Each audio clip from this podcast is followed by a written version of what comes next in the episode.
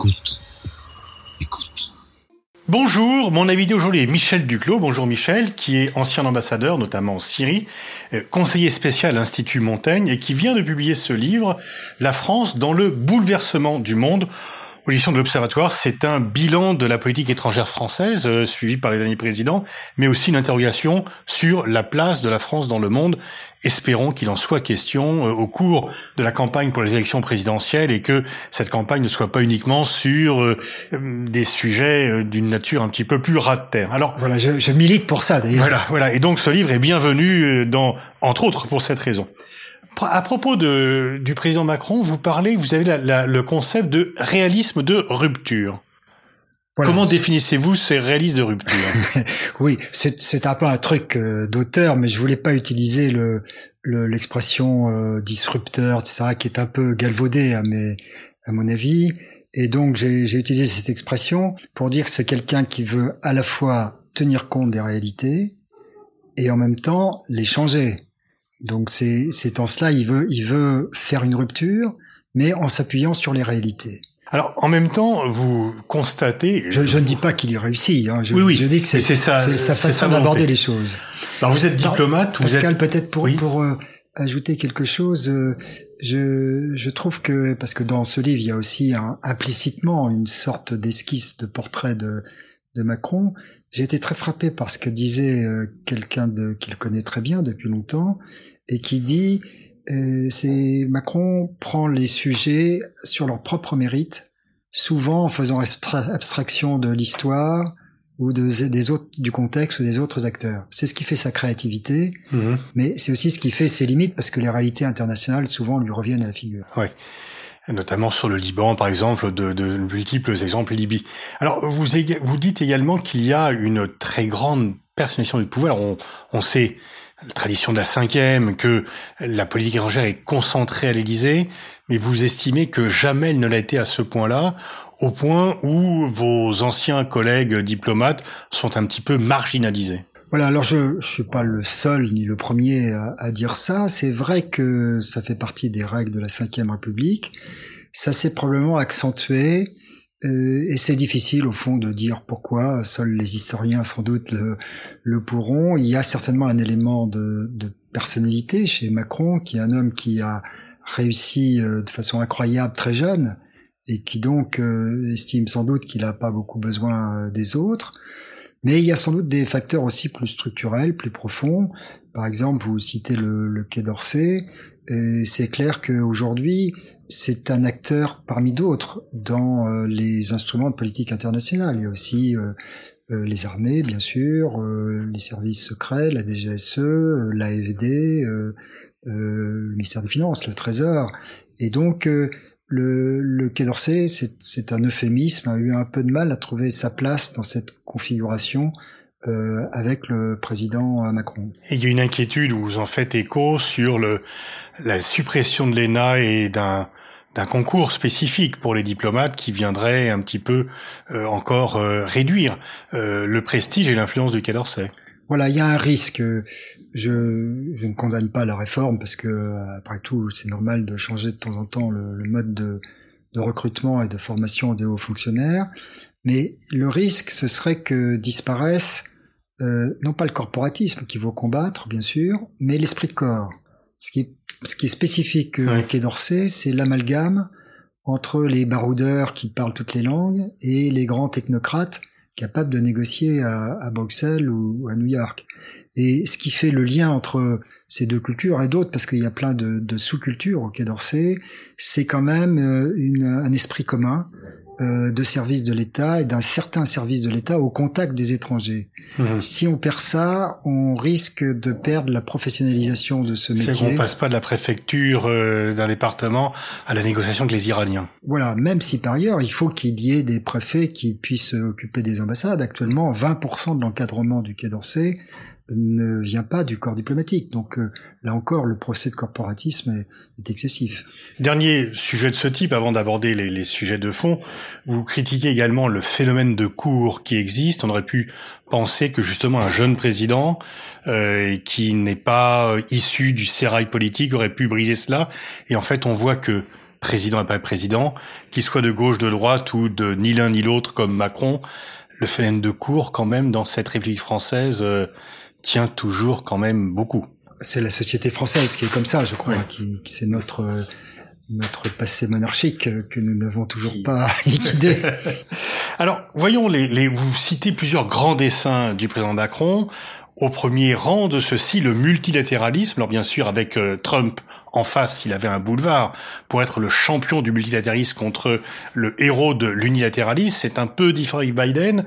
Euh, Est-ce que euh, là-dessus, il a vraiment marqué son empreinte sur la défense et la promotion du multilatéralisme alors je crois qu'il y a une sorte de malentendu entre lui et les Français parce que il a sans doute, euh, probablement, marqué de son empreinte l'essor d'un multilatéralisme d'un nouveau style qui associe beaucoup plus les grandes fondations, les grandes entreprises, les, acteurs euh, sous-étatiques à des grandes causes. Par exemple, sur euh, la déforestation en Afrique ou, ou au Brésil, ou euh, sur les, la réglementation d'Internet. Mais c'est quelque chose qui est difficile à faire comprendre à, à l'opinion et de surcroît, il s'est pas beaucoup donné les moyens, si je peux me permettre de critiquer le président, euh, d'expliquer cette action euh, à nos compatriotes. Et ça, c'est regrettable parce que probablement que ce sera un élément positif de son action. Est-ce que par ailleurs c'est suffisant? Je n'en suis pas sûr parce que malheureusement le multilatéralisme traverse une crise beaucoup plus profonde.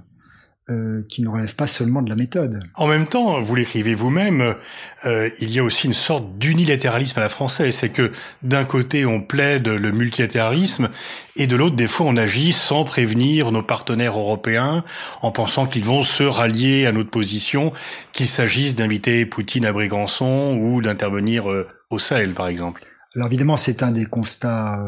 c'est le peut-être le constat central de ce de ce livre là aussi je ne fais que, que me rallier à une analyse souvent faite. Euh, le président Macron est certainement un grand Européen. Il c'est vraiment quelque chose auquel il croit beaucoup. Et il veut une Europe euh, forte, il veut l'unité européenne, et en même temps il pratique le cavalier seul à peu près systématiquement sur la Libye, euh, sur la Syrie, voire sur l'Iran ou le Liban. Euh, il multiplie les, les initiatives euh, sans concertation et bien sûr vis-à-vis de la de la Russie et, et s'agissant de l'OTAN. Mon sentiment, c'est que ça malheureusement affaibli euh, le, son message sur euh, l'unité européenne dans la mesure où ça introduit une méfiance, où ça a aggravé une méfiance entre nos partenaires et nous-mêmes. C'est un peu le, le, paradoxe, puisque parmi les autres grands dessins que vous citez dans votre livre, euh, outre le multilatéralisme, il y a l'Europe. Et effectivement, c'est Macron l'Européen qui a fait campagne euh, en 2017 sur l'Europe, alors que les autres candidats avaient plus de réticence vis-à-vis de la construction européenne. Et malgré tout, euh, il n'est pas toujours dans la concertation avec les partenaires européens. Voilà. Alors, ceci dit, euh, soyons nuancés euh, il faut pas que la France renonce systématiquement à toute capacité d'initiative, parce que il faut bien. J'ai servi moi-même euh, euh, très longtemps en NRC, y compris euh, en Europe. On nous critique beaucoup depuis toujours, mais en même temps, on attend de nous que nous soyons ceux qui apportons des idées nouvelles et qui entraînons les autres. Et donc, le, le propos de ce livre, c'est d'expliquer à quel point nous devons bien jouer de façon à conserver cette capacité d'entraînement sans choquer inutilement et de façon contre-productive nos partenaires. Autre grand dessin, l'Afrique, où je vois aussi, et vous l'évoquez, une contradiction entre le fait de balancer les vieux schéma, s'adresser directement à la jeunesse et garder et aller aux obsèques d'Idriss Déby. Est-ce que vous, vous pensez qu'il a bien fait d'aller aux obsèques d'Idriss Déby alors que quand même il y a beaucoup de reproches de liens avec des gens qui sont au pouvoir depuis 30 et 40 ans et pas de euh, façon tout à fait appréciable pour les populations? Je, je, je ne dis pas qu'il a bien fait ça, je ne sais pas, je dis qu'il a été courageux. Et, et je, crois que c'est une de ses caractéristiques d'ailleurs, il faut le, le reconnaître. C'est quelqu'un qui, qui, qui a du courage. Où était le courage d'aller aux obsèques d'un de quelqu'un qui avait autant de sang sur les mains? Oui, le, le courage, c'est que c'était forcément impopulaire. Et donc c'était contradictoire avec ce qu'il essayait de faire en se rapprochant de la jeunesse et en liquidant certains souvenirs du passé qui euh, qui sont restés comme une tâche sur notre courageux ou incohérent? Bah, il faut pas avoir le vertige de la cohérence. Hein. La politique internationale, c'est un art, c'est pas une science, donc parfois il y a des contradictions nécessaires. Alors, dans les relations que le président Macron a avec le président Trump, vous dites, il l'a traité comme un banquier d'affaires gère un client mal élevé, vulgaire, obtus, narcissiste, mais très riche ou très puissant. donc, euh, il, a dealé avec lui, quoi. Il a essayé. Oui. je suis pas sûr qu'il ait réussi. Je crois même qu'il n'a pas beaucoup réussi. Et sur Poutine aussi, vous êtes quand même relativement critique sur les tentatives de Macron d'établir un dialogue avec Poutine qui, pour vous, est, si ce n'est sans objet, du moins sans espoir. Alors sans espoir, c'est peut-être un peu radical. Je suis diplomate et normand de surcroît, donc je serais peut-être euh, plus nuancé. Mais je pense qu'effectivement, le président Macron a commis une erreur d'analyse sur euh, Poutine. Euh, il est nécessaire de parler aux Russes et il faut avoir, eux, avoir avec eux une forme de, de, de relation, ne serait-ce que pour essayer de bien les comprendre et pour essayer de nous faire comprendre d'eux. Je pense aussi qu'il y a un enjeu très important qui est celui de garder le contact avec la société russe le plus possible. Ça devient de plus en plus difficile d'ailleurs, en tous les cas avec les élites russes dans les milieux économiques et, autres.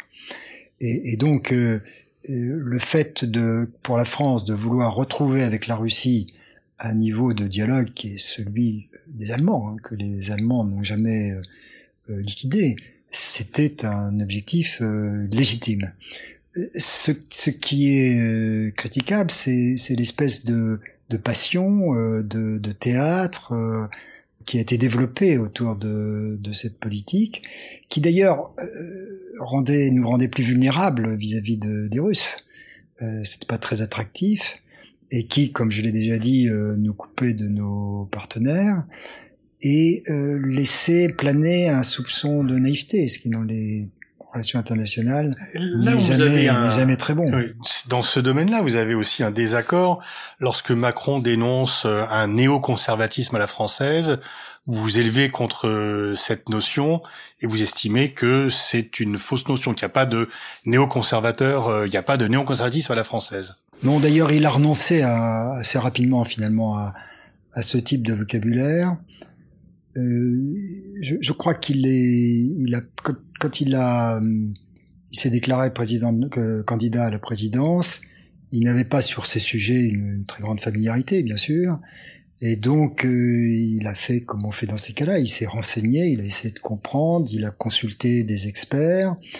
Euh, cette idée était une idée dans l'air, euh, populaire finalement il avait des raisons évidemment politiques euh, fortes de se réclamer à la fois du général de Gaulle et du président Mitterrand, et donc il a il a, il a adopté ce, ce, vocabulaire, je crois sans y réfléchir en profondeur. En même temps, lorsqu'il parle de l'État profond devant les diplomates qui, selon lui, bloquent un peu euh, la politique, là aussi, vous estimez que c'est une accusation euh, non seulement injuste, mais même qui ne repose pas sur du fond. Vous ne pensez pas qu'il y a un état profond en France Cette notion, est-ce qu'elle vous paraît complotiste ou euh, est-ce qu'elle vous paraît ne pas correspondre à la réalité?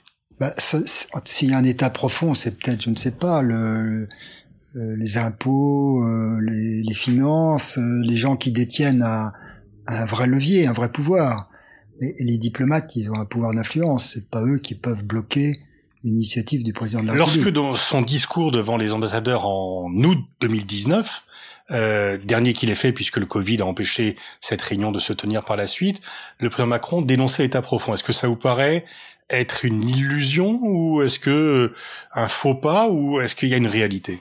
Bah, La réalité, c'est que le président est frustré par la lenteur de, de la diplomatie, mais il a un peu tendance à faire porter le blâme euh, sur les diplomates et pas sur les interlocuteurs des diplomates. Ce, celui qui a fait euh, couler, si je puis dire, son initiative euh, d'ouverture à la Russie, c'est Poutine. C'est pas notre ambassadeur à Moscou ou euh, le directeur. Euh, Mais vous avez certains de vos anciens, enfin certains diplomates qui évoquent eux-mêmes, soit en poste, soit qui, comme vous, euh, ont, ont, quitté le quai, qui disent oui, ce, cette division entre euh, néoconservateurs et gaulo-mitterrandistes existe bien au Quai d'Orsay. Il y a quand même deux lignes. Alors, ils ne décident pas, mais on sait bien quand même, et heureusement d'ailleurs, qu'il y a des lignes d'appréciation diverses au Quai d'Orsay. Moi, je n'y crois pas. C'est pas mon analyse. Euh, J'ai passé 46 ans au Quai d'Orsay. Euh, je crois d'ailleurs qu'il n'y a pas de culture de d'entreprise au Quai d'Orsay. Euh, il y a euh, des opinions très diverses qui reflètent d'ailleurs assez bien les, le climat de la société française. Et vous savez, la société française est quand même euh, philo-russe. Et au Quai d'Orsay, il y a quand même beaucoup de gens qui souhaitent beaucoup qu'on s'entende bien avec les Russes. Philo-russe, pourtant, quand on lit la presse, on n'a pas l'impression que la Russie est beaucoup la cote. Venons aux États-Unis. Euh, vous écrivez, euh, page 220, il sera important que la, relation franco-américaine retrouve son régime de croisière, c'est-à-dire en réalité une coopération étroite, voire une certaine intimité qui reste tout à fait possible. Une fois dit ça, euh, est-ce qu'il n'y a pas des conditions à poser par rapport à la relation franco-américaine? Et autant je trouve votre essai brillant, autant c'est certainement un des points d'accroche que l'on peut avoir. Vous mettez par principe qu'il faut avoir des bonnes relations avec les États-Unis, mais quoi que fassent les Américains? Est-ce qu'il n'y a pas quand même un, certaines conditions à poser par rapport à la bonne relation avec les États-Unis? Non mais Pascal, euh, nous avons heureusement, euh, grâce à la petite du général de Gaulle, constamment conservé la capacité de dire non aux États-Unis et de marquer nos désaccords. Ça a été le cas, y compris sous euh, François Hollande et euh, sous, naturellement, sous M. Macron. Donc, euh, ce, qui, ce, qui, est très important, c'est que nous ayons une capacité de d'analyse euh, autonome et, euh, et un franc-parler en relation avec les États-Unis. Si on peut établir un rapport de force avec eux, c'est encore mieux. Mais ceci dit, il faut pas que ça nous fasse perdre de vue que notre intérêt, pour la raison que j'indique dans ce livre, c'est quand même, dans la mesure de possible, d'avoir une bonne coopération avec eux je dis euh, c'est notre intérêt en, citant notamment le fait que dans nos opérations extérieures, nous avons besoin de l'appui américain, et pour notre dessin européen, nous pouvons réussir que si à un moment donné, d'une manière ou d'une autre, les Américains finissent par donner leur consentement. Sur la relation avec la Chine, quand même vous plaidez pour que on s'embarque dans euh, le camp américain. Or, euh, on a quand même des intérêts autonomes par rapport aux États-Unis. Le problème entre Pékin et Washington, outre les droits de l'homme qui sont pas pires aujourd'hui qu'ils étaient il y a cinq ans ou quatre ans en Chine, euh, c'est quand même la lutte pour la suprématie mondiale. C'est pas le problème de l'Europe. Donc, euh, vous écrivez ce qu'il faut rejeter évidemment de la part des Européens, c'est notion d'équidistance entre une Amérique démocratique et une Chine qui devient de plus en plus totalitaire. Mais est-ce que on doit également euh, ne pas, par rapport aux États-Unis, faire valoir que il y a des aspects de leur politique, y compris par rapport à Pékin, qui ne sont pas les nôtres? Pour moi, euh, c'est une des conclusions de cette, euh, cette réflexion.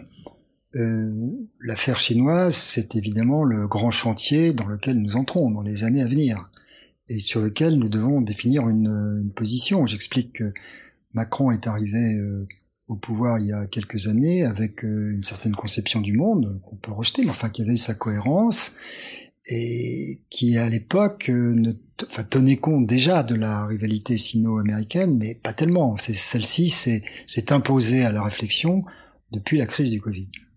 Et, donc, euh, je ne prétends pas avoir euh, des solutions toutes faites. Je crois que c'est justement c'est un des points sur lesquels il faut avoir un débat. Ce qui me semble, c'est euh, que en termes d'intérêt sur le plan économique et commercial, malgré tout, la Chine c'est une énorme, c'est un énorme rouleau compresseur. Et là, je vois mais pas. Les États-Unis aussi. Les États-Unis aussi, mais il me semble. La Chine n'a pas condamné la BNP à 9 milliards d'amendes. Non, mais il me semble que si on veut faire face au rouleau compresseur euh, chinois, il vaut mieux se coordonner euh, convenablement avec les États-Unis. Mais ils nous ont aussi écrasés.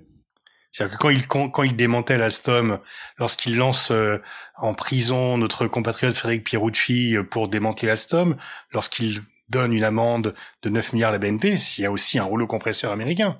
Oui, mais c'est pas en euh, s'entendant mal avec le rouleau compresseur américain qu'on fera davantage face au rouleau compresseur chinois. Donc il y a quand même des raisons fortes d'avoir euh, une, aussi forte coopération que possible avec les États-Unis euh, sur ce plan-là. Plus l'affaire de l'Indo-Pacifique, sur lesquelles, sur laquelle euh, moi-même je n'avais pas de compétences particulières euh, au départ, donc j'ai essayé de me renseigner, d'interroger les gens qui sont supposés savoir, et au fond, à la fin des fins, j'en arrive à cette, cette intuition simple. Lorsque je suis sorti de l'ENA, j'ai été affecté au SGDN et précisément au conseil de, au secrétariat des conseils de défense. Là, j'ai eu accès dans les archives à un document de l'époque euh, du président de Gaulle qui portait sur l'armement nucléaire tactique. il y avait dans cette note euh, une discussion très fine des avantages et des inconvénients par rapport à notre doctrine qui était quand même euh, contre la riposte graduée. Il y avait une annotation du général qui disait ceci les autres l'ont, la France doit l'avoir. Et au fond, l'Indo-Pacifique, c'est un peu ça. Les autres y sont. C'est clairement euh, une zone qui va être déterminante pour l'avenir du monde. Il faut que la France y soit. Il faut que la France, et pas la France seule, parce que seule on n'y arrivera pas, mais la France, l'Allemagne, le Royaume-Uni, si possible, les Européens existent dans cette zone. Et à partir de là, comment on s'articule avec les États-Unis, comment on s'articule avec l'Inde, avec euh, le Japon, avec la Corée du Sud, avec l'Australie si on peut, c'est matière à débat. Mais euh, le, la volonté d'avoir une empreinte dans cette région, ça me paraît difficilement contestable. Dans cette région, le, point, c'est quand même d'établir un équilibre avec la Chine. À propos de la guerre d'Irak, vous écrivez que euh, aucune voix ne s'élevait dans la classe politique pour contester euh, la position adoptée par les autorités. Moi, j'ai quand même souvenir de nombreuses personnes qui se disaient on ne peut pas s'opposer à la guerre d'Irak, euh, on ne peut pas se fâcher avec les Américains. Une fois encore, on a besoin des Américains, donc on ne peut pas se fâcher avec eux, dont de, de, nombreux intellectuels et stratèges français. Je crois qu'il y a quelque chose, mais je voudrais avoir votre avis direct là-dessus. Il y a quelque chose qui manque dans, selon moi, si je peux me permettre, dans votre livre. Euh, comment est-on passé du pays qui était le plus populaire au sud, le pays occidental le plus populaire dans le monde arabo-musulman en 2003-2004, au pays qui est le plus impopulaire aujourd'hui?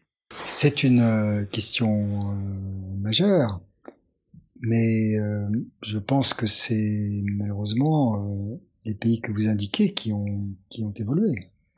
Et, euh, et les, les, masses de ces pays qui ont été travaillés. Vous n'avez pas le sentiment que nos débats internes sur l'islam, les débats de politique intérieure, on est dans un monde globalisé. Ces débats de politique intérieure n'ont pas de conséquences uniquement sur notre société, ils sont également écoutés à l'étranger.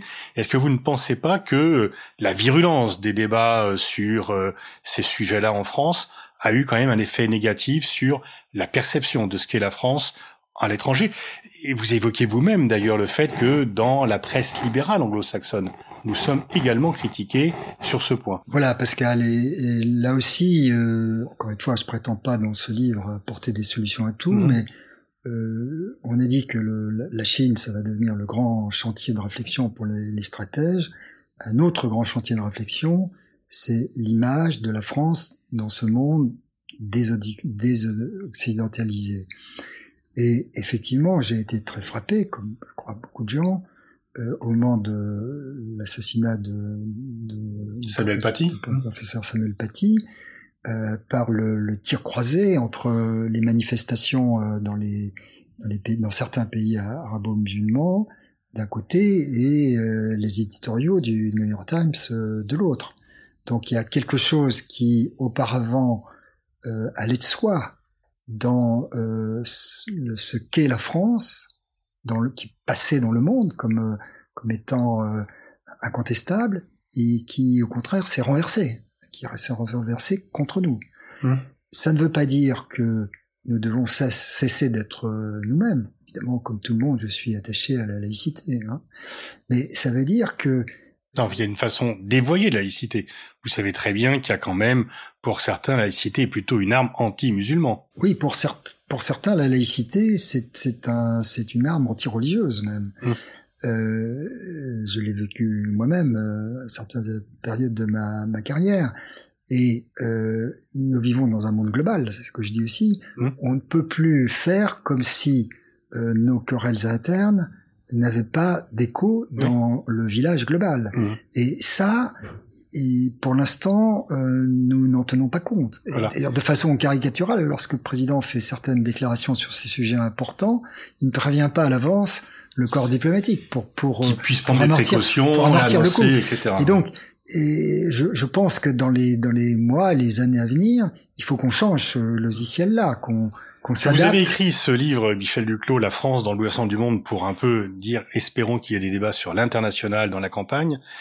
Euh, vous observez tout ceci depuis longtemps. Vous n'avez pas l'impression quand même qu'il y a une dégradation du débat politique sur les questions internationales au moment même où euh, le monde est de plus en plus globalisé. Qu'il y a une sorte de flux contraire entre des débats qui sont un peu plus au ras des pâquerettes avec des enjeux globaux qui sont ignorés par beaucoup trop de nos responsables. Bien sûr, et en plus, il y a une sorte de, de fondamentalisme. On l'a vu sur l'affaire euh, les sous-marins euh, euh, australiens.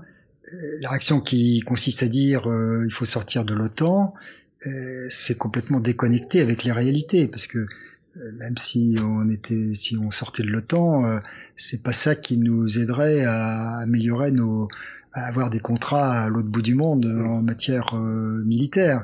Donc euh, c'est la, la nécessité pour moi dans ce débat de politique intérieure, c'est d'essayer de remettre les réalités au, au centre euh, du jeu, des réalités souvent douloureuses pour nous, euh, puisque euh, il faut mesurer avec le, le plus de lucidité possible ce qui est notre poids réel dans les affaires du monde, en même temps sans verser dans le dans le déclinisme. Parce que c'est pas vrai qu'on ne peut rien faire, bien sûr. Il faut continuer à avoir une grande ambition internationale, mais une ambition internationale qui tienne compte des réalités telles qu'elles sont dans le monde d'aujourd'hui. Merci Michel Duclos. Je renvoie à la lecture de votre livre qui vient de paraître aux éditions de l'Observatoire, La France dans bouleversement du monde, et espérons que euh, ce livre et d'autres vont alimenter le débat pour les élections présidentielles à venir. Merci Pascal.